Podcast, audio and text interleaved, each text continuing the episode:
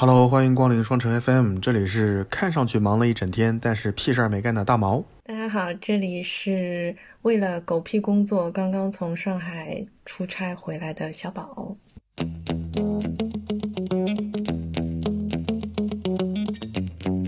那段时间，我们公司特别流行开个很傻叉的会议，叫夜总会。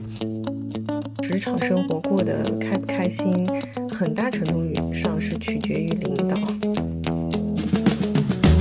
来活了，哎，我躲开，我一个 move 我就不见，对吧？就谁把这个锅甩给我的，我一定要把它拉下水。大家就是屎上雕花，你知道吗？就是那个屎，就是 shit。我们是瞎扯淡播客，今天我们扯淡的主题就是工作。这一段时间我过得有点不堪，刚结束了秩序的加班，昨天晚上喝酒到太晚，闹钟响了一万次才关爬起来。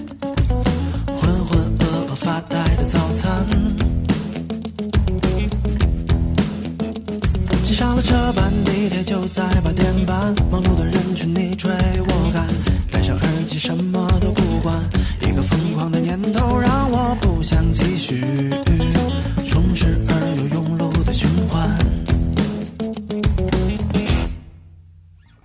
早了一秒打卡坐进格子前，撑干了前台新买的耳环。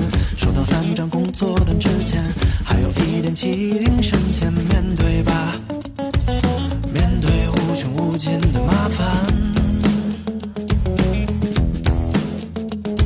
说过话的同事送来婚礼请柬，会觉得累。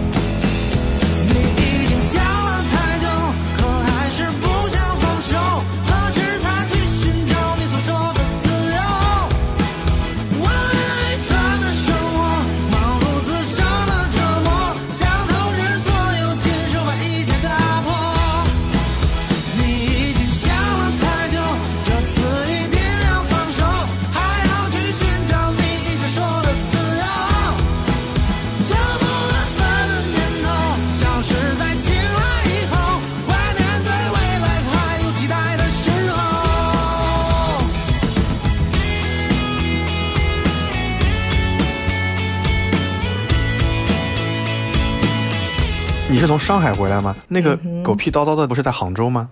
对呀，但是我我又不能每天就围着这个狗屁项目转吧，我也有很多其他的正经事要干的。虽然我今天去上海也只是陪同狗屁领导去出了一个狗屁的差，其实没有任何意义。对，所以我可以理解为你的你你有诸多狗屁散落在包邮区。对，你可以这样理解。所以本期话题就是听你讲那些狗屁的故事，对吧？我们讲到这个话题，其实我就是挺好奇，或者说我我也很想知道，就是你每天忙的事情当中有多少事其实就是就是狗屁，所以我也想跟你聊一下这个话题，然后看一下是不是这是不是一个普遍存在的情况，还是说真的是我的工作出了一些什么问题？第一个问题就是，你觉得你的工作当中狗屁的成分有多少？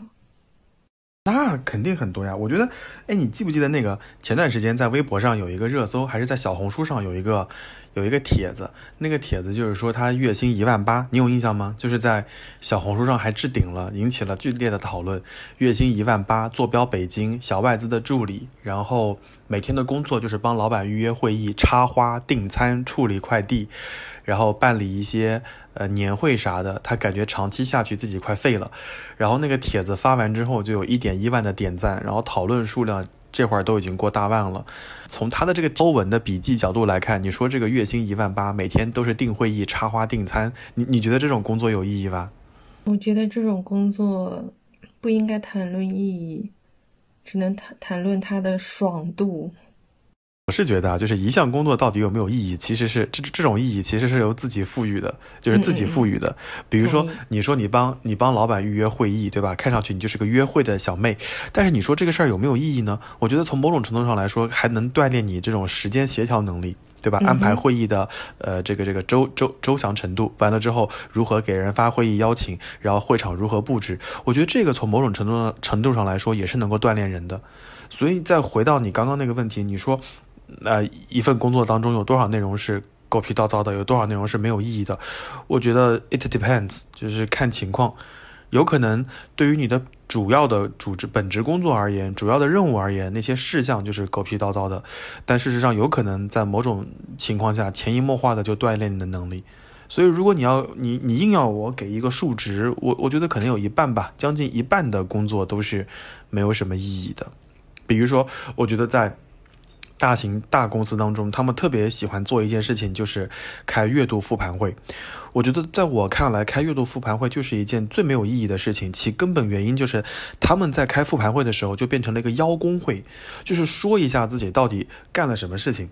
那其实从管理的角度上而言，我们更加希望知道的，呃，这个月度复盘会应该就是你这个月干成了什么事儿，你就把结果告诉我，然后你告诉我干成的原因是什么，这个原因能否复制到下一个月？如果没有干成，你需要我给你什么支援？是这个目标错了，还是说我这个？呃，给你的帮助会比较少一些，等等等等等等。但是，那你说现在就变成了阅读复盘会，就变成了对老板的歌功颂德，以及大家呃 PPT 就炫 PPT，对吧？完了之后，大家这个念 PPT，谁念的比较好？就变成了一个阅读复盘会，所以这种意义上的阅读复盘会，我觉得是没有任何意义的。所以每一个月或者每一周，我可能会有一到两次这种会议的时间，就是处于放空。然后我们的小朋友就说我是那种人形背景板，你知道吗？就是我坐在那个会会议室当中，我不说话啊，我点头摇头转转笔，但是我的电脑上就是各种光亮在调整，因为我在反复的刷各种网页。嗯，那那个会对我来说就是没有什么意义的啊，所以所以如果以这样的标准去评价我的工作，其实可能有将近一半的事情是没啥意义的。嗯，哎，你刚刚说到这种阅读复盘会，我还想到的一个会议就是头脑风暴会啊，脑爆呗，脑爆就是。脑爆就是老板闲了啊，自己也不知道这个事儿怎么办了，就是把大家聚到一起开开会，对吧？然后收集收集大家的经验，齐名美约，就是调动各位的积极性。殊不知到最后，其实这个最终的决定是上面给的，上上上面给的，就你老板的老板最后下达了一个命令，说你要这么干。最后发现跟你们的脑爆之间是没有任何关系的。所以我在我参与过的那么多脑爆会议当中，最后基本上都是悬而未决的。完了之后，大家脑爆完了之后就变成。成了该干嘛干嘛，对，喝喝喜茶，吃吃面包，愉快愉快，一个晚上就过去了。那段时间，我们公司特别流行开个很傻叉的会议，叫夜总会，就夜里总开会。他们觉得白天不能开会，白天占用大家的时间，叫晚上开会，所以他们起了个名字叫夜总会。然后呢，夜总会的开会时间呢，不能从晚上七点钟开始，他觉得大家要吃晚饭，他就从晚上九点开始，然后九点开始呢，干到十一点。你要想一件事情，白天我们可是九点就上班了，九点到六点已经是累得要死的时间，晚饭还没吃好呢，七点钟就要去开这个。狗屁夜总会，然后在这个夜总会上干嘛呢？就是对白天工作进行复盘，然后呢讨论一些话题。你要知道，组织会议的管理者这种大大老板或者小老板，他本身脑子就是有点不太灵光的，所以每次在会议上提出的一些议题都不足以撑到十一点。所以后来逐渐到后来就演变成了夜总会可能七点到九点就已经开完了，九点到十一点就是相顾无言，彼此刷手机刷邮件，把工作处理完。到了十一点，我们就等谁先打哈欠。你比如说你打哈欠了，我说哎呀，宝老师打哈欠了，那我们今天夜总会就到这儿吧，啊，大家就回去吧，就完全变成这个样子了。那那你说这种脑爆也好，夜总会也好，有意义吧？我觉得本来应该是有意义的，但是在这样的环境下，变成了制式的模板的面子工程的毫无意义的夜总会。我是很鼓励，或者我是很喜欢开所谓的头脑风暴的会议或者讨论会，但是在呃所有的决议达成就是。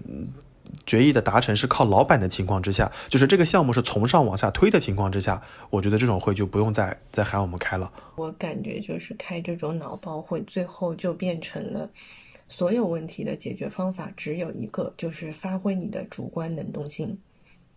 哎，就是没有结论，对吧？就是怎么做不知道，对吧？做什么你们定。大家都在表决心。我们上周就开了一个那个会，然后就是所有的人都是在在积极的分享一些其实大家都知道的所谓的经验。然后呢，当中就有一个很实在的人，他就提出了一些问题，就是他他可能目前真的是遇到的一些问题，而且那些问题其实我们每个人都有遇到。然后结果他说完之后，就立刻被我的狗屁领导说：“哎呀，这个问题其实大家都有遇到。我觉得吧，我们就是应该要积极主动的去调节自己就狗屁。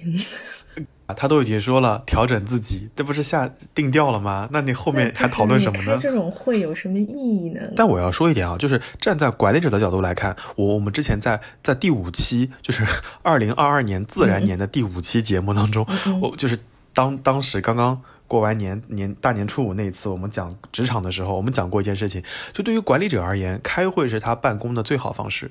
就是他能能够把所有的项目都叫到一个会议室里面讨论一些问题，所以对于那些脑子很灵光的管理者而言，他可以开会变得很高效，迅速解决问题。就对于那些傻了吧唧的领导而言，他们就把开会流于形式，反正把大家聚到一起，对吧？看上去我们讨论的某一些事情，但其实在会上是议而不决的，就就是会而不议，议而不决，到最后的决定全是。散了会以后拍板定的，所以 所以我觉得那个会就变成了毫无意义的一个会。对，而且如果说你就是有的时候，你知道老板会觉得，哎，我要联动所有部门来开会，来来讨论一个问题，但是往往那个时候，我觉得他是，嗯，很难听到真实的声音的，因为大家其实都会有顾忌，你毕竟会有这种协同工作的时候嘛，嗯，然后最后就变成就是大家都 相顾无言。或者是说一些漂亮话，嗯，表面的和平，其实内心就是在在这个台面之下暗流涌动，彼此看不上对方。那我觉得这个就是大企业或者国有企业啊，或者那些嗯某一些特定部门当中他们的办事风格或者企业风格所导致的。那那你说像一些互联网大厂，他们虽然虽然说被人们所诟病，对吧？大家在网上经常吐槽那些公司，但不得不承认，有一些互联网大厂的包容文化做的还是蛮好的。嗯，因为比较新一点的企业，可能就是管理者也比较年轻，我觉得年轻人会更愿意去平等的去听这些，听到这些声音。我们这一代就大部分人可能处于的这种环境，我觉得就开会，包括呃跟开会有关的一系列的事情，包括我有的时候会觉得，呃领导的工作里面狗屁的成分可能会比我们一线的要多多一些。嗯，特别是我现在是觉得中层管理者，就是现在不是有一种有一个词叫做伪中层嘛，就是这个中层他可能就是整个的，因为呃你你上层就是你高层你可能是做决策，你你底层的一线员工你是执行，你当中的这个中层，嗯，你到底是干嘛的呢？我觉得他们可能有，呃有有一部分的这个中层，他就只是负责传递压力跟指标。嗯，或者说是邀功和甩锅，其实他并没有做真正的一些一些绩效，或者是或者其他实质的一些产出，其实反而在这个这个部分它是缺失的。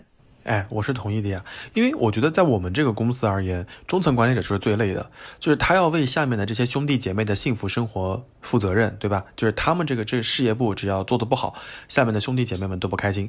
同时呢，他又要向上负责，大老板的年终奖拿多少？对吧？你自己的年终奖拿多少？某种程度上而言，就看你们这个事业部怎么样。所以中层在我们这个公司就是夹缝中求存、求生存。向上呢压力很大，向下呢压力也很大。它就是只能像你刚刚所说的压力传导啊。但事实上，在有一些好的单位而言，我觉得中层从某种程度上而言，就像一个一辆车的副驾驶，中流砥柱就是个副驾驶，你知道吗？就是你，你可能。呃，不能对公司的管理决策，对吧？什么指导方针啊，企业文化做什么这个指导？但是你收到了上面的这个呃驾驶人员给你的这个指令之后，你能够去选择一条还不错的路啊？你会告诉我，到是到底走小路还是走这个大道，对吧？闯几个红绿灯，然后呢，要加速还是减速？完了之后，如果你看地图累了，你需要下面的人给你放大镜，给你这个地图，你指导下面的小朋友干事情。所以其实从某种程度上而言，一个一个比较好的中层管理者，他。其实应该是协调资源，或者说，呃，这个分配任务的同时带来一些资源，或者解决呃一线员工无法解决的一些事情，包括跨部门，包括协调资源等等等等。我觉得这个可能是对中层管理者比较高的一个要求。但事实上，现在很多呃单位的中层管理者处于一个非常尴尬的。情况就是他在某个地方、某个领域里面做的比较好，做的时间比较长，就把他拔成了中层管理者。但事实上，他在管理上面是有很大的短板的。他可能在他的那个领域里面特别强，其他方面呢，他就一问三不知。所以你就会发现，中层就变成两种样子了：要么呢就是甩锅，来了任务我就开始分配，他就变成了性感荷官，就是开始派活；要不然呢就是只抓他自己熟悉的那一块。另外一块呢就摆烂，对吧？找人来帮忙。所以我是觉得，对于很多中层管理者而言，其实是有一点尴尬的。但是这里面呢又是个悖论，就是这个悖论就体现在你你如果希望这个人啊各个方面都很懂。然后呢，各个业务是业务条线都走过，然后再来做中层呢？那对于这个人的发展来说，可能就遇到了瓶颈。那你说这个人各个事业部都蹲过了，他好像似乎应该再往上走一走。你像乐乐他们那个公司，他们现在干的这件事情就是轮岗。就是你在 A 事业部待完之后呢，做的还不错，预算快达成了，那就去 B 事业部轮个岗，然后 B 轮岗完了之后呢，去 C 轮岗啊。如果你轮岗都差不多了，几个事业部做的还不错了，你就往上拔，你就可能会成为更高级的管理者。我觉得这个可能是还不错的中层培养的方法。我们公司其实它到一定层级之后，它是会有这个轮岗出现的。可能大部分百分之八十的员工，他可能一辈子都达不到那个要到轮岗的那个境界的时候，对，所以他们在下面的话，就是会像你刚刚说的，他可能上来，嗯，有一些管理者他属于业务能力很强，但是他管理能力是缺失的。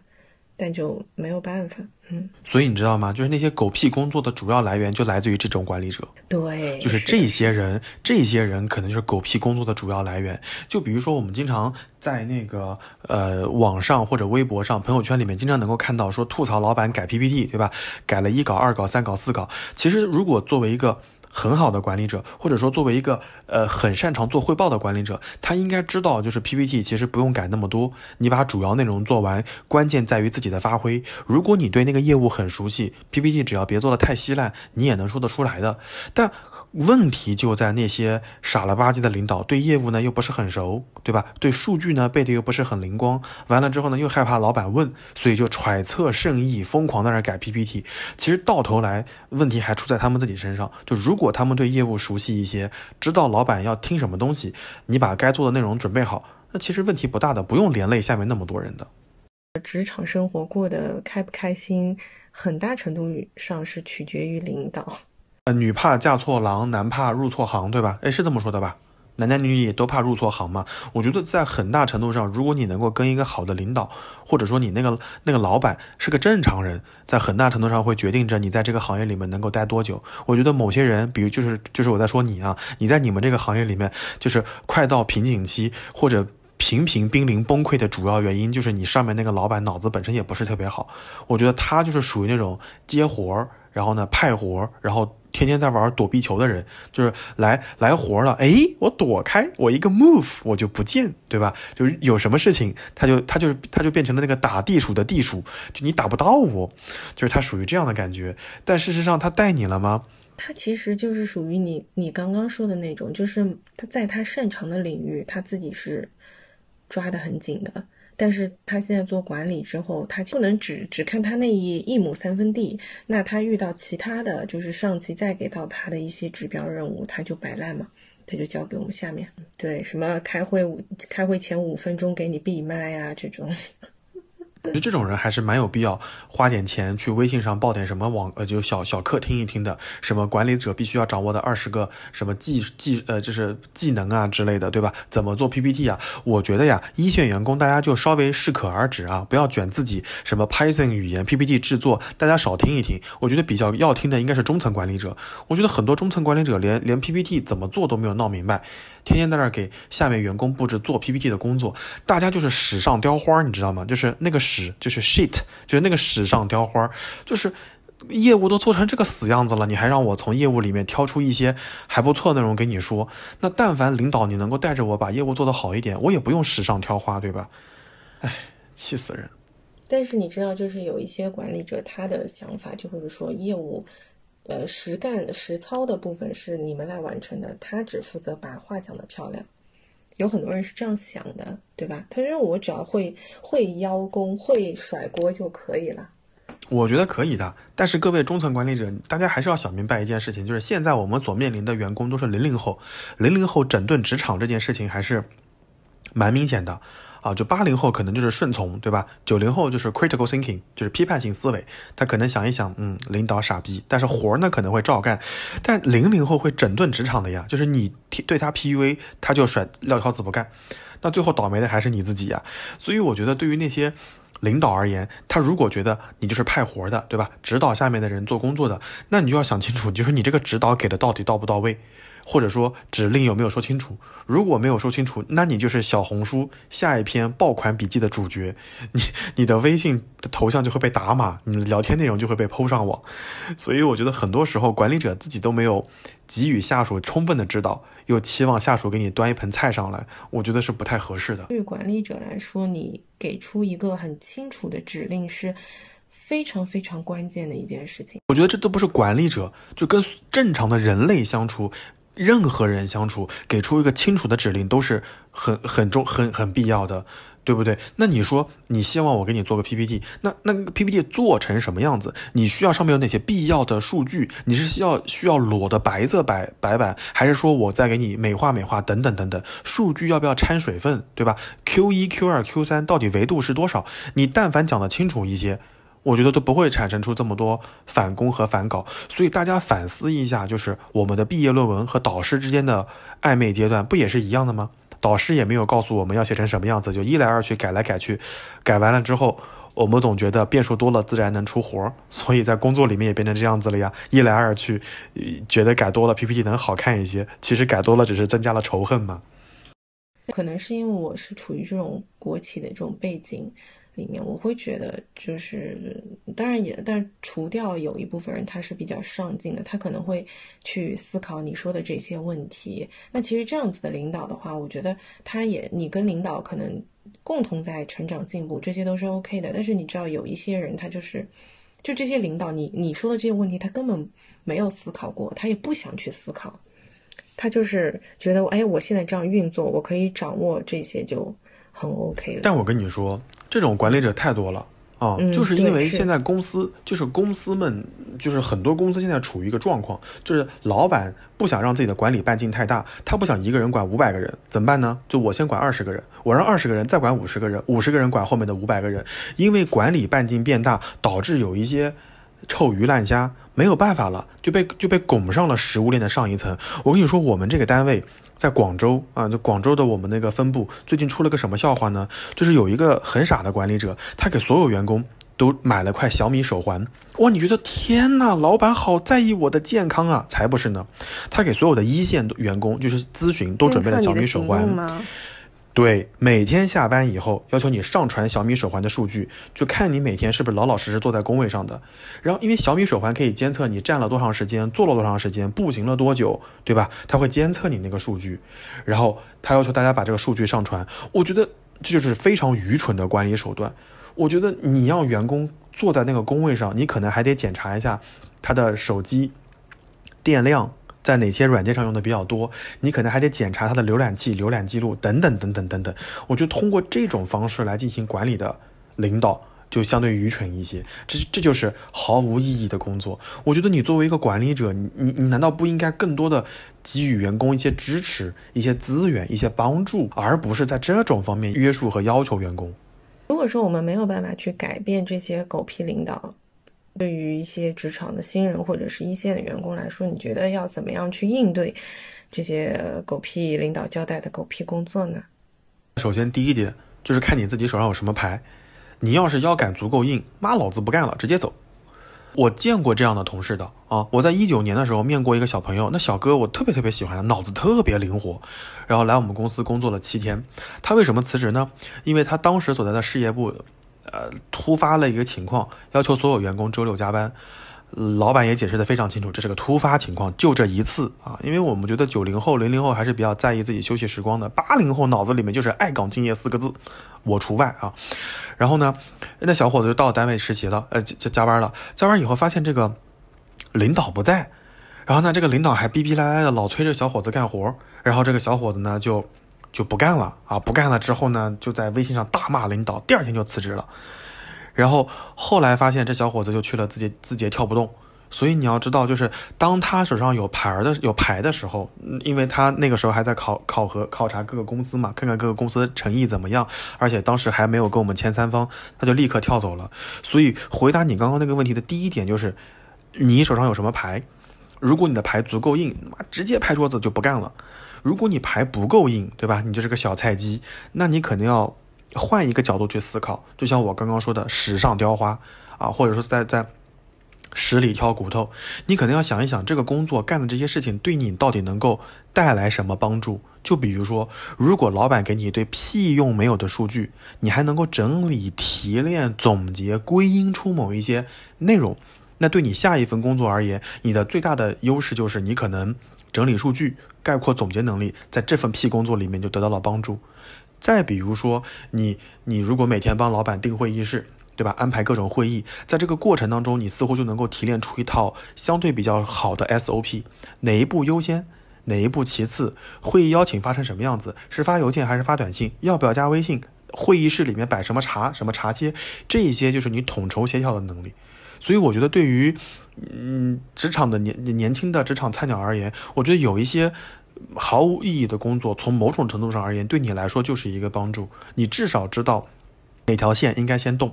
两个工作谁先谁后，所以我觉得就是这这就是第二点，就当那份工作你实在没有办法进行调整的时候呢，就调整好你的心态，这是第二点。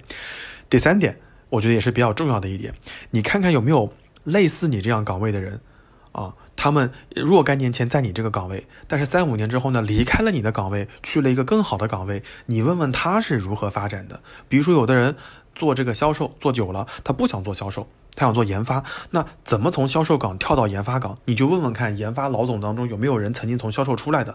你看看他的成长轨迹和成长途径，你大概就知道你以后怎么办了。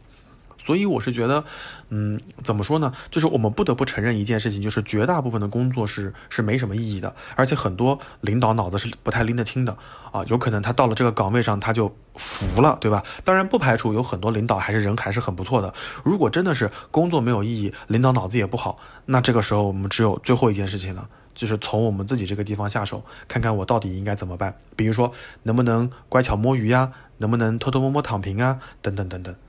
嗯嗯嗯，哎，你说到这个的时候，我就想到了一个人，就是，嗯，那个人你也认识，就是跟你本来相约要去看演唱会，后来没有看成的那位同事，他是我的前同事嘛。当时你知道他跟我是在一个机构工作嘛，然后当下的时候也是因为管理层我们觉得是很有问题，然后我们陆续就是跟他在同一批的人，其实大部分都后来都陆续离职了嘛。然后就只好像只剩下他坚持下来，一直到现在吧。所以我一直很好奇，他是怎么坚持下来，以及哎，他现在是现在应该有升职吧？就是看他自己能不能熬呗。因为有一些岗位，有一些行业就是得熬。就是你想到那个高度，除了你们家有人之外，就是熬年限、熬资历。你说你怎么可能到一个单位工作个一两年就把你往中层拔？应该不会的。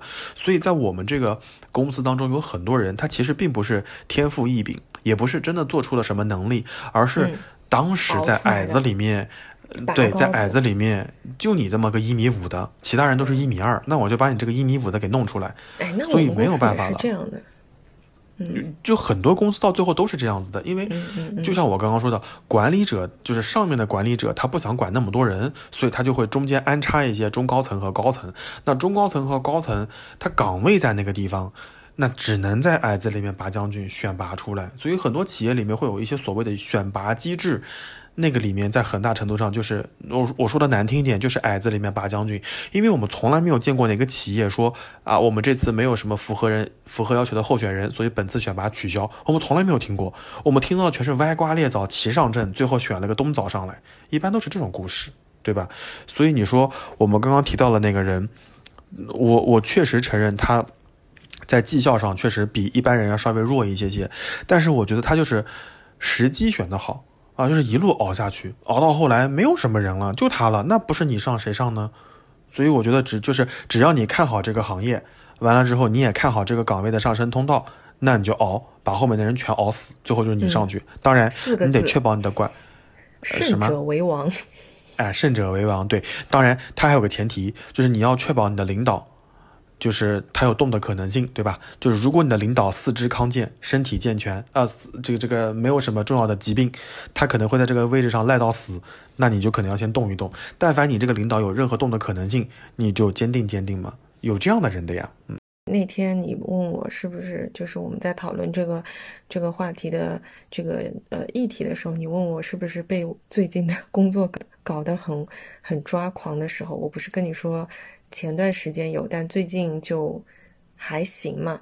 我觉得其实就是你刚刚说的那几点，也也就是我我目前的一个心态，或者说我我寻找到的一个答案。第一个就是就是你手里有没有牌？那我我经常其实会跟你们，包括跟。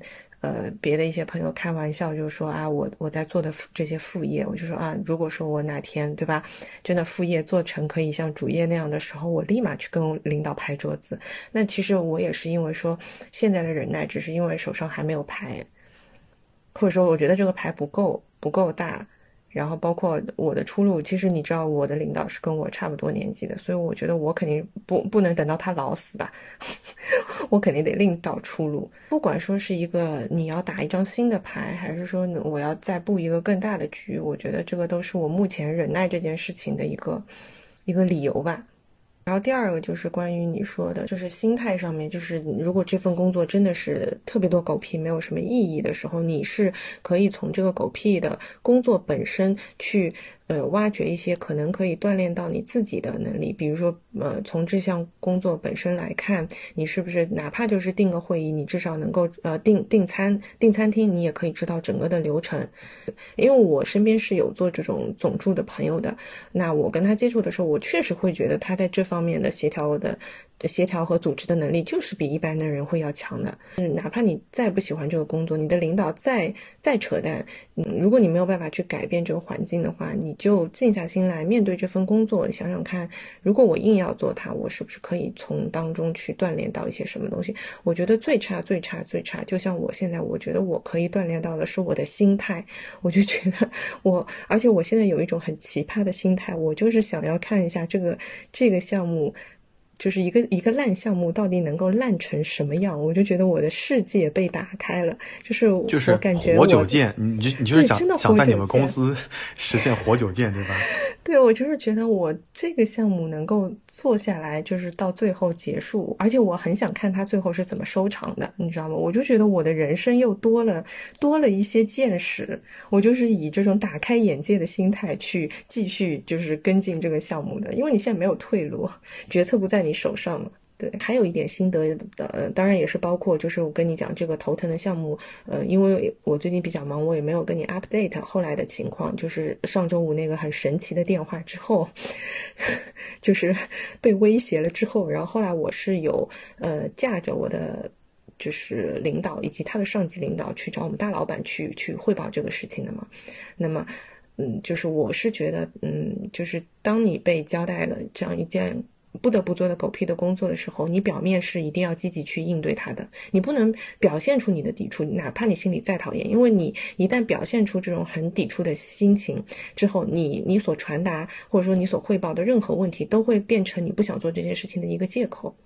就你表面还是要非常积极的去去面对它。那我觉得就是，呃，能够做的就是你的领导如果说要邀功或者甩锅，你在你也可以学习他去邀功或者甩锅，就是在每个阶段的问题都你都跟他汇报之后，可以把它写下来，然后做成邮件去汇总嘛，就是汇报。那汇报的时候，你而且包括有一些有一些领导，他其实是不会给你，你你希望他给你一些指令或者决策，但他不会给你，可能他讲到一半就觉得啊这样可以，或者你再试着怎么样之后，他没有一个进一步的明确的东西给你，或者说他没有说到你希望走的那条路的时候，我觉得是可以去引导对方的，就是在他没有给你明确指令的时候，你可以说那我接下来就是可以接着他去说，那我接下来是不是可以怎样怎样怎样？那如果说他说 OK 的话，我觉得回来就直接把这个事情写成邮件发出去，就是这种压力，包括每一步的决策，我觉得这个东西就是不要不要留在自己身上。如果你也很讨厌，觉得很无能为力，或者说你最后大概率可能会背锅的情况下，我是觉得要找个人，就是要要再拉一个人下来，要死一起死，就谁把这个锅甩给我的，我一定要把他拉下水。我我觉得你刚才说的。更多的其实是实操，就是包括你刚刚说的拉一个人垫背，对吧？然后包括这个呃寻求帮助等等等等。然后我跳过，我跳过你刚刚那个那个那个那些内容，然后我再说一些。首先，我非常认同你说的，你要攒牌那，你要出大招，你要找个时机，然后完了之后搞一搞这帮人。但是我觉得这里面有一个重点，就是你的那个大招在哪里？就是什么牌对于你来说是一张大牌？我觉得这里面还有一个非常重要的点，就是你的衡量标准、评价尺度在什么地方。所以这个里面我还有个建议，就是要对标其他的 JD，就是 Job Description。就比如说你想从你现在这个经理到事业部的总监，到事业部的老总，那你看看那个事业部的老总需要什么样的素质模型，或者说，呃，目前正在事业部老总上干的那个人。他具备什么样的素质模型？你和他还差多少？那你就朝那个方向去去攒招攒牌就会比较好。所以我觉得很多小朋友他其实是知道我要攒牌，我要出大招，我要憋个大招，但他们不知道怎么憋，憋什么招。所以我觉得还是，如果你没有做到很高层的情况下，你还是要先找一个对标，你看看你想去的那个人是变成什么样子的，然后你再准备准备。同理，刚刚所说的培养什么其他能力。啊，比如说，呃，不管是做 PPT 的能力，还是会议约会议室的能力，我觉得任何能力的本质到最后还是要对标那个 JD，就是你想成为什么样的人，那个人具备什么样的素质模型，你要朝那个方向去努力。我我觉得这点是重要的啊，这是这是第一个问题。第二件事情，我我也很想跟您讨论的一点就是，你说经常会派一些被被派一些狗屁工作，对吧？被分配一些狗屁工作，我我还挺想问你，就是如何定义狗屁呢？是因为我不想干，所以我认为它是狗屁，还是说这个活来的太临时是狗屁，还是说在我的工作职责当中这不应该是我干的，所以狗屁呢？我觉得是第三点吧。呃，像这种就是短暂的这种临时的事情，可能在我我所处的这个公司的一个大环境下，这些都已经不算什么。就我说我所说的这种狗屁的工作，就真的是长时间的，就是一个狗屁的项目。你是要从头跟到尾的，你知道他对你的晋升，或者说对你的你，就像你刚刚前面讲的，你你想去往的那个方向，他没有什么帮助，他只是一个你领导不想干的活，就是做副工，对吧？就领导不想干的活儿。那我觉得在这个里面，我们所需要学会的就是，就是在这个项目当中如何优化自己的时间，如何合理安排任务。我觉得这就是在这个。环境里面，我在在在在这个工作里面，我所所我所需要学会的，所以我我刚刚想说的一件事情就是，有很多工作其实不是我应该做的，比如说，嗯，安排会议室，对吧？然后帮协助完成一些会议记录之类的。但是，其实，在我们任何的工作当中，招聘启事里面都会写一句话，叫配合完成领导布置的相关工作。你如何去？你如何去界定这个相关工作呢？所以，其实，在领导也好，在公司也好，他们都会认为这些这些事物确实是比较琐碎，但是和你这个工作是相关的。但是相关程度有多少，那就仁者见仁，智者见智了。所以，一般情况下，我我我不会去就是那么快去界定说这个工作是不是狗屁的工作。我我会界定的是，在这个工作的进展过程当中，如果琐碎的事情特别多。啊，浪费时间的事情比较多，我就会认为这是狗屁的。比如说，我举个例子，我们以前有一个工作需要逐行检测那个 Excel 表格填写是否正确，然后某些参数对不对，数字对不对，然后身份证号码信息对不对？我觉得这就是浪费时间的，这个就是狗屁工作。我可以通过呃 Python 语言或者通过什么计算机语言来实现这件事情，而不需要人力的投入。再比如说，呃，以前我们会有一些人要求录入文字，比如说拿到一些报告。啊，拿到一些这个英文文献，把它录入进去，我觉得这就是狗屁工作，因为我完全可以。当然那个时候技术没有先进，现在有扫扫描照片识别，或者说你就花点钱在淘宝上找人给你录入。所以我是觉得我对狗屁工作的定义就是，如果耽误了我太多时间，或者能够借助外力，或者借助一些呃能用钱搞定的事情啊，比如说找外援，能用这种事情搞定的，你还要我去做的，我可能认为是狗屁工作。但是反过来，像你刚刚说的那个，就是如果有一些工作啊，对我的晋升没有什么帮助，就是领导不想干了，派给了我。从某种程度上而言，我觉得对我来说可能是个锻炼。就是但凡我把它做成了，我可能就会有晋升的这底牌在我手上了。如果没做成，我可能比较在意在这个过程当中我积累到的一些人脉和资源。这这是我我的想法，我也被老板派过一些很无聊的活儿，但是当这个活儿派到我手上的时候，我只能硬着头皮上，而且我知道这个活儿在我手上大概率会干砸，但是其实在这个过程当中，我认识了很多，你像昨天我跟你说的那些出版社的人，我认识了那么多出版社的人，那这就是在这份工作当中我获得的成就。你说他或者或者说获得了一些东西，那你说他是个狗屁工作吗？我觉得可能百分之四五十他是个狗屁工作，但是百分之六十五六十对我来说就是一个喘息、喘气、认识新的人的机会。你觉得就是有没有什么令你印象非常深刻的，或者是很佩服的那种这种职场的逆袭的案例，或者说是甩锅甩的很有水平啊，或者摆烂摆的很有水平的这种案例，跟我们分享分享？我的确见过很多就是甩锅摆烂的人，但是哦，就是当你写完这个题目之后，我脑子里想到了一些人物画像，他们本身手上有很厉害的牌。就是他并不在意说你你做了怎么样，就比如说我们总公司里面以前会有那个投投资合作部啊，战略投资部的老总，战略投资部的老总，战略投资其实在当时就是个虚职和闲职，就是总公司想留住这个人，实在没有岗位了，就给你安了个战略投资的老总，但他本身这个人很有才华，所以他当时并没有在总公司待了很长时间，然后很多活儿，很多他应该干的事儿他都没干。那最后怎么办呢？摆烂，他自己自己创办了公司，结果他现在自己创办的公司，其实在业内还蛮有名的，而且盈利模式非常好，而且更夸张的是，集团总公司给他投了八百万，他一年就把八百万挣回来了。所以他说，这是我应该是总公司投的这么多行业公司当中唯一一个一年就给你连本带利全全挣回来的公司。所以他的摆烂，他的摆烂，他的。躺平其实从很大程度上而言，就是你刚刚所说的，他手上还有另外一张牌，他有一个大招在在在手上，所以我真的没有见过那些就是真的躺得很平的人。我觉得绝大部分的人都是手上有两把刷子的，所以在在现代的呃生活当中，尤其是在小红书上面的所营造的生活，经常会有人说啊，我躺平了，我摆烂了，我不盖了。我觉得绝大部分还是都是假象，对，有可能他没有摆平，没有躺平，他就嘴上说说的。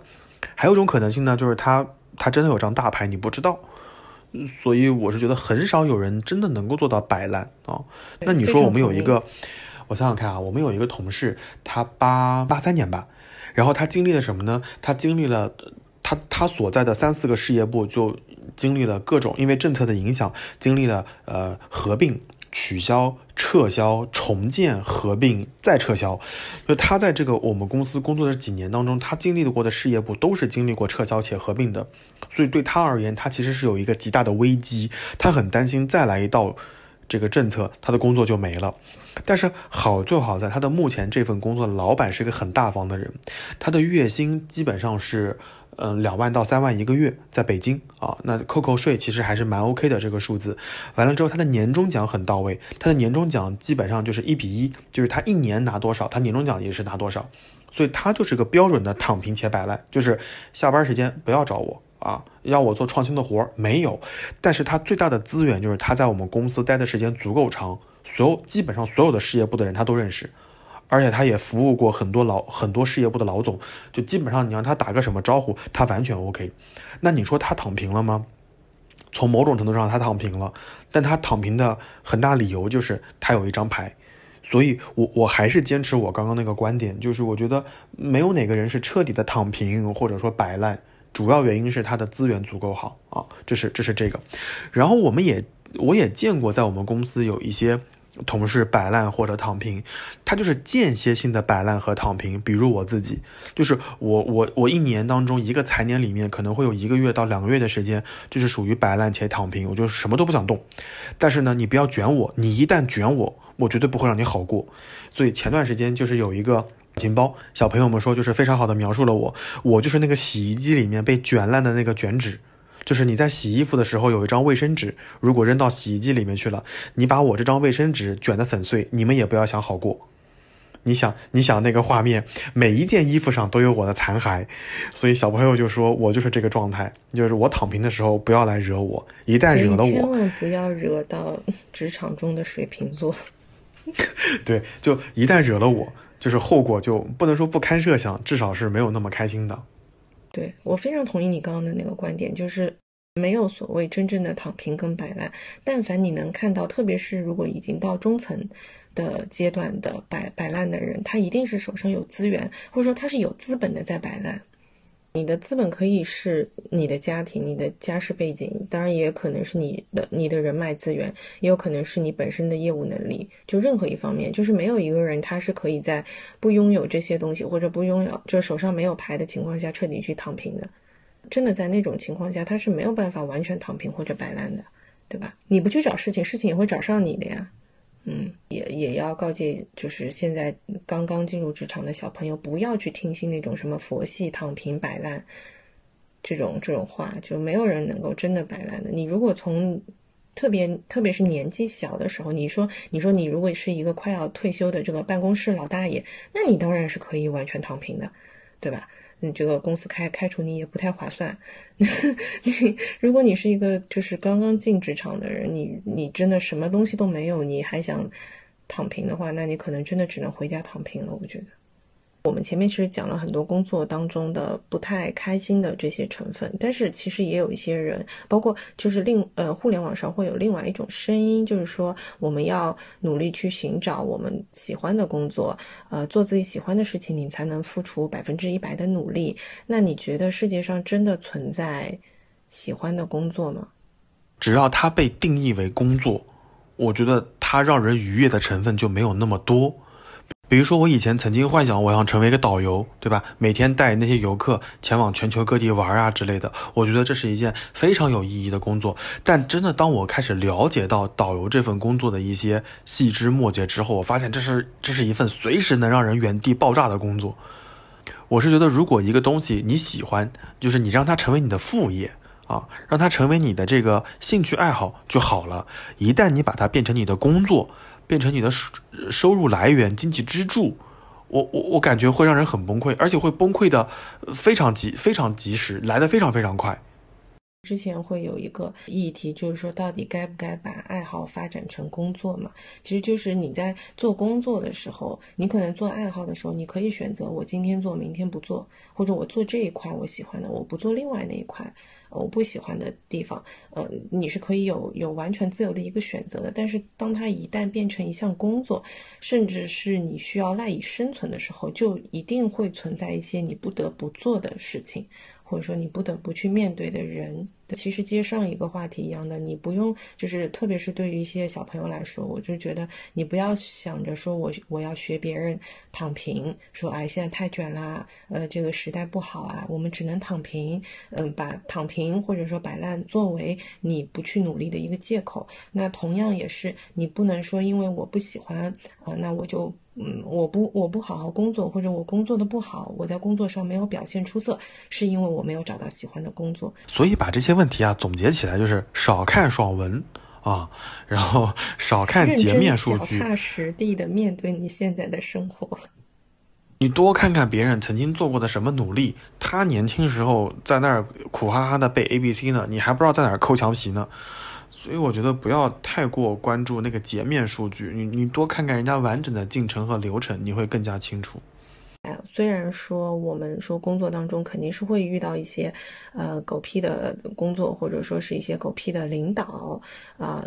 那我们不能完全躺平，就是我们还是需要在工作当中找到能够锻炼自己的一个部分，呃，去认真的去面对这项工作。但是也不是说对于工作当中所有的无理的要求，或者是一些，特别是我觉得，嗯，有一些老人还其实还是会会存在一些就是欺负新新人的这个情况出现的嘛。那其实也不是说你需要完全去接受逆来顺受这一些职场霸凌，对吧？所以大毛同学。作为洗衣机里面的卷手指，请问如何面对职场霸凌呢？或者说职场 PUA 之类的，你怎么卷他们呢？我就是反 PUA 第一人，我跟你说，你你千万不要 PUA 我，你 PUA 我你就死得很惨，这是一个。第二个，你不要卷我，你卷我的下场就是你比我死得更惨。我记得有一，就是我们刚刚开始做直播业务的时候，就是大老板就派了一个直播业务的活儿，完了之后。就说哎，每个人草台班子，对吧？就立刻即刻启程开始干这个活儿，给每个人分配了好多活儿，没有资源，没有绩效确认没有工资的，就是奖励机制，什么都没有，就是先做，做了再说。我觉得这是很多企业会干的一件事情，大家先做，做完之后再来论功行赏。那我就第一个不乐意，因为我拿一份工资，对吧？我我我拿你付一份的钱吃三拼的饭，凭什么呢？对吧？我就是个叉烧，你付了叉烧的钱，你又要吃烧鹅，又要吃这个这个咸水鸡，怎么可能呢？所以当时我说了这个任务的时候，第一件事情就是卷死其他所有的人。就是就是在我倒下之前，你们所有人必须给我趴在地上。所以当时我就效仿字节跳不动，我就开始做了一个巨大的文文档，同步在那个群里面。那个文档大概有七八页，几千号字，大可能靠近一万号字，有截图，有图表，各种。我给他们复盘了所有的数据，然后给每个人分配了 to do list，你到底该做什么事情，不该做什么事情，什么时候是是 deadline。大家突然意识到，好像遇到对手了，就是大家以为就这个事儿就是一个。草台班子做的开开心心就完事儿的一个活，没想到我如此认真的对待了。但是后来我想说的一一个点就是，我把这个头起好了，起好了以后，他们就开始按照这个规则开始卷，卷来卷去，发现每天卷的是他们自己，我要被卷的活其实非常非常少，所以。对于对于这种活而言，我我干的一件事情就是反其道而行之，我先卷到大家，卷完别人再说。这这是这个，这是这是我要做的第一件事情。还有一件事情就是，如果那个活儿推不掉，真的是职场霸凌，那我可能就要看看这个活儿当中有没有什么是我能够为我自己以后呃蓄的力或者认识的资源，比如说认识出版社、认识抖音、快手的那些人，等等等等等等。这是这是这个，但是一般情况下我都不会那么轻易接受职场 PUA 的。就是我一般情况就是属于，如果你在你要在当场 PUA 我，我一般都会啊先笑一笑，点一点头，然后我立刻开始就是顺着你的问题开始往下说。就比如说他说，呃，比如说老板经常会说说啊，这个任务我已经分的分分配的非常清楚了，为什么只只有到我过问的时候？你们才会注意，我不过问的时候，你们怎么不注意？那我的答复就是，每周都会写周报，每周都会有邮件，邮件周报里面都已经说过这个问题了，只是大家没有关注到，这是第一个。第二个就是问题不在于我，我只是个中台，前端出了问题，到最后屎塞到屁眼里了，最后才告诉我出事情了。那我作为一个中台，我只能端着草纸告诉你擦，我还能干什么事情呢？所以，我如果你在当场 PUA 我，我就会用某一些我能够接受且使用的方式把它给推回去。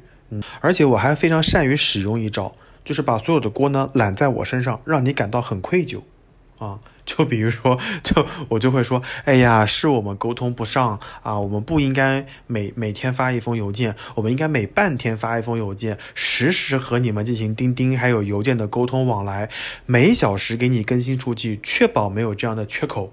哇，对方脸就通红，你知道吗？对方说，哎呀，不是这个意思。我说没有没有，我应该能够做得更好。我要给你搭建一个系统，在那个系统里面有一个实时数据看板，你就不会遇到这样的问题了。哇！我不仅我不仅让对方很难受，还给对方接了个活儿，他要研发一个实时的数据看板。太可怕了，你。嗯，所以我我我一般就是自损八百，然后伤敌一千五，就是我我我会让我自己或者自己的人稍微不舒服一些，但是我一定会找准一个时机把这个力气给甩回去的。可以的，可以的，厉害了，我们徐老师。那这儿还有一个问题。就是你得看你的老板是什么风格，就是如果你的老板是属于我说一你就不能说二的风格，那你也只能忍；如果你的老板是属于明明事理能够稍微聊一聊的，那你可以采用我刚刚的方式。所以我是觉得大家可能，嗯，还是在职场里面各个行业不太一样，大家遇到的领导不太一样，有可能你遇到了像小。对对对对对对对对，你要是遇到像小宝那样的领导，我觉得你就可能会被摁在地上摩擦。你要是遇到我的那些历任领导，可能就会稍微开心一些。这个题目里的这个职场霸凌，其实还有另外一种霸凌，就是可能我们，嗯，像在我的职场环境里面，可能遇到的不是你你们这种卷的职场霸凌，我们可能遇到的是人情的、人情世故的职场霸凌，帮领导做的一些，就是假公济私嘛。就帮领导做的这些私事，或者是呃请客之类的，但是我遇到的其实还好。就我会看到身边的小朋友会遇到这种事情，他没有办法去拒绝领导的一些要求。一般情况下，比如说领导让你买东西，完了之后领导不给你钱，我一般就会开发票，开完发票之开完发票之后。就找那个领导的助理或者找部门的秘书，就跟他说：“哎，某某总之前弄了个什么东西，这是聊天记录，这是发票，你帮我报销一下。”我一般都会这样啊，我一般不会直接找领导，因为找领导可能让领导抹不开面子，呃，所以我一般都是找行政去处理，这是一个。第二个就是，如果这个这个活儿能能够让我稍微苟一苟，能够抱到领导的大腿，那就算了啊。有一些有一些大老板，比如说让我给他买咖啡。你不要说买一杯，买十杯我都可以，但但是大老板只给我这样一次机会，那我就不会盯着他要那几块钱。所以我是觉得，有些时候，如果你觉得那个领导，经常性要干这个事情，按照你的过往经验，那就发票开好，聊天记录准备好，完了之后该找部门行政找部门行政。问题是这是他的直属领导，而且你知道，就是我们我们现实遇到的情况是，他不是给领导买咖啡，他是连同领导的朋友要一起买咖啡。当时我发现这件事情的时候，我觉得很不理解，你知道吗？然后我当时就有问他们，我就说，因为因为他们都就是小朋友嘛，都其实都还挺好的。然后我就说，我说其实你们不需要这么这么就是不好意思，说我请领导喝咖啡，我要连同他的伙小伙伴一起请，对吧？我说其实没有这个必要。然后他们就跟我说，不是我要请，是领导叫我请的，不止一次哦。那领导怎么说呢？领导就说啊，小宝，你去买个咖啡，顺便把某某人也买一下。如果是我的话，我可能买完回来之后，连同咖啡和发票我一起开好了。那他就会说啊，这东西还开还开发票啊？我们没有请你喝过吗？我一般就会说啊，我说那个保总，我不知道这个属于招待还是什么，反正我把发票先给您开了，您到时候您看是我现在去找财务报，还是说您自己留着一起报？我一般都会这么说。那我们领导肯定会大发雷霆。我是这种在乎这几块钱的人吗？那我就把发票拿走，然后我就直接找找行政去了。我说刚刚保总在里面招待他的朋友，这是发票的钱，你稍微报一下吧。那你明天不要来上班。我觉得这就是老板的问题所在。如果因为这件事情你帮我开了，我劳动仲裁一裁一个准。老板不会开你，但是问题是你根本汇报不到老板上那边去，你知道吗？就是就是下面就是可能你的直属领导直接他不会开你，但是他会给你穿小鞋。哎，肯定是的，有很多这样的人的，所以所以我我还是那个观点，就是不同的行业可能不一样。所以，我我我很难说我的这种方法就对你们奏效。如果说真的，你那个老板很不知趣儿，每次让你买一送一，还要再带点人，你就当嗯抱领导大腿，对吧？或者说认识，只能这么只能这么想想开了，对不对？你要刚一点，就跟我一样，发票开好，找行政报销就行了。嗯。有的时候，其实你当你发现你的领导是这样子的人的时候，你就不要不用特别殷勤主动的去拍这个马屁了。就你拍过一次，发现哇，我这个马屁拍大发了，我第二次就不要主动说这种话了。而且我觉得你完全可以把它推脱开，就比如说领导喊你去买咖啡，你就说啊，你说啊，保总，那个我马上要去开个什么会，然后可能来不及了，我我让那个谁谁谁去买，就就让行政去买，让让让部门助理去买，让秘书去买，那这个活不就推脱开了吗？他们就是最底层的这些人呐。哎，但是小朋友们还是能够认识事业部的。认识你们项目的秘书啊、助理啊之类的，不是还是可以认识的吗？呃，不是，我们没有这个秘书和助理这个这这回事情啊，所以就是最底层的小朋友，就是一个部门就是一就是没有这些行政岗的，行政岗是在分公司的。嗯，我是觉得就是自己其实，嗯，虽然说有的时候会觉得我可能吃了一次亏，我觉得那你第二次你就得自己也要反省一下。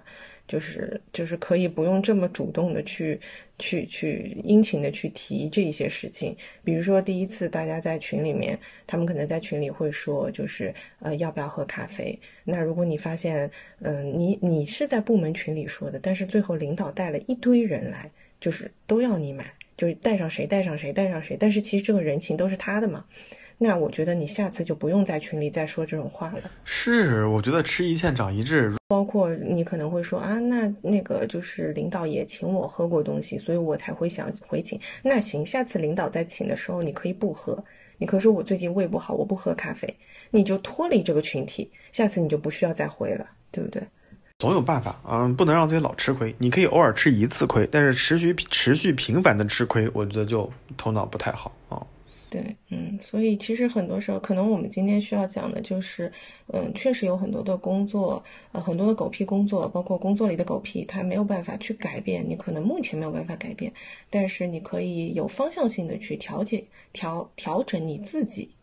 包括心态，包括你需要去积累的一些资本，就像你刚刚讲到的，就是就是我在摆烂之前，那我手里有没有牌？我的牌就好比是，呃，我们打个不恰当的比方，就是像我小时候，我说我要考北京大学，那你不是说你在你的书桌前贴一个北大，你就能考上了？你得想想，我要考北大之前，我得考一个什么高中？我每一科我得达到多少分？我是选理、选文还是选理？就是就是。呃，怎么说？就是你，你得把你这个路径给想清楚，而不是说我只只是在想一个空想的目标，对吧？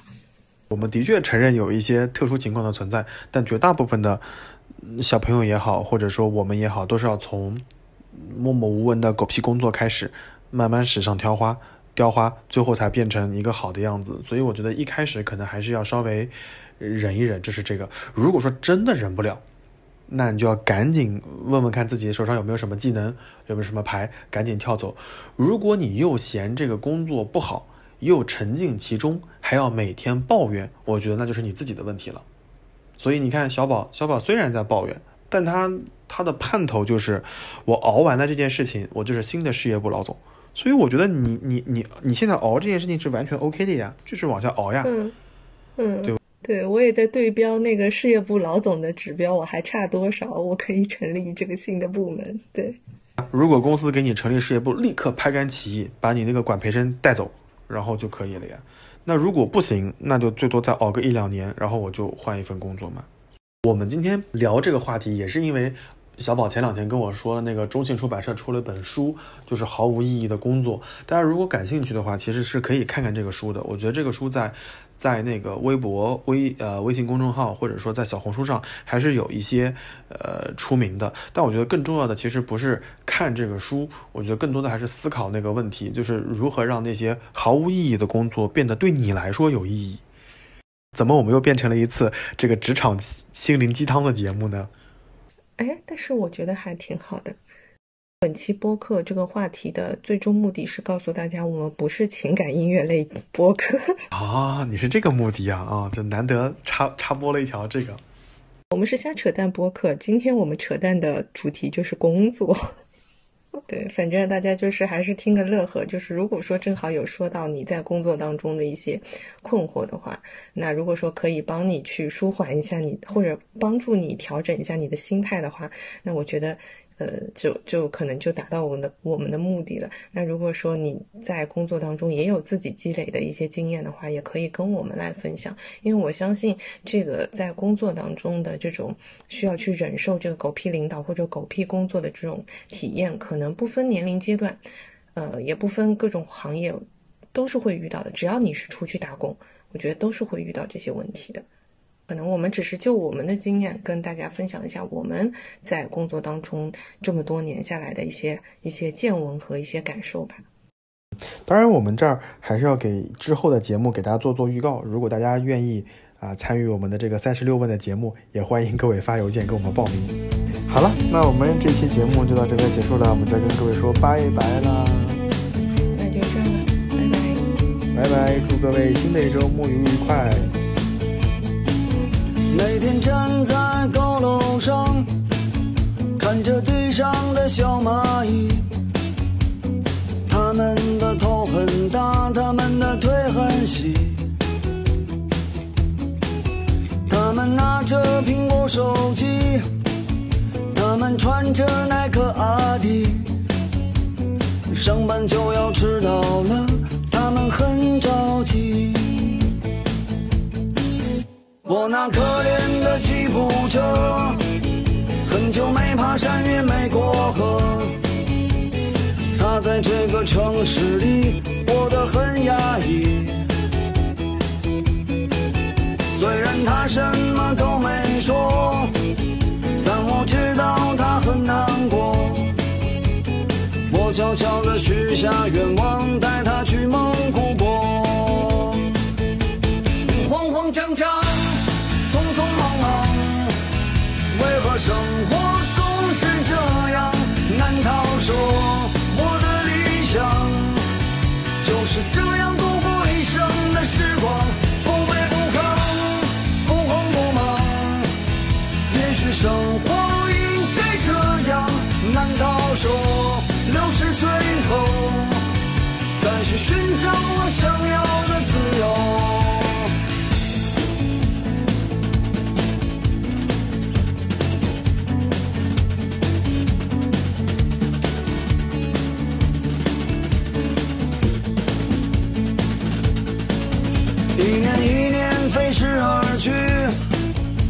是那一点点小积蓄。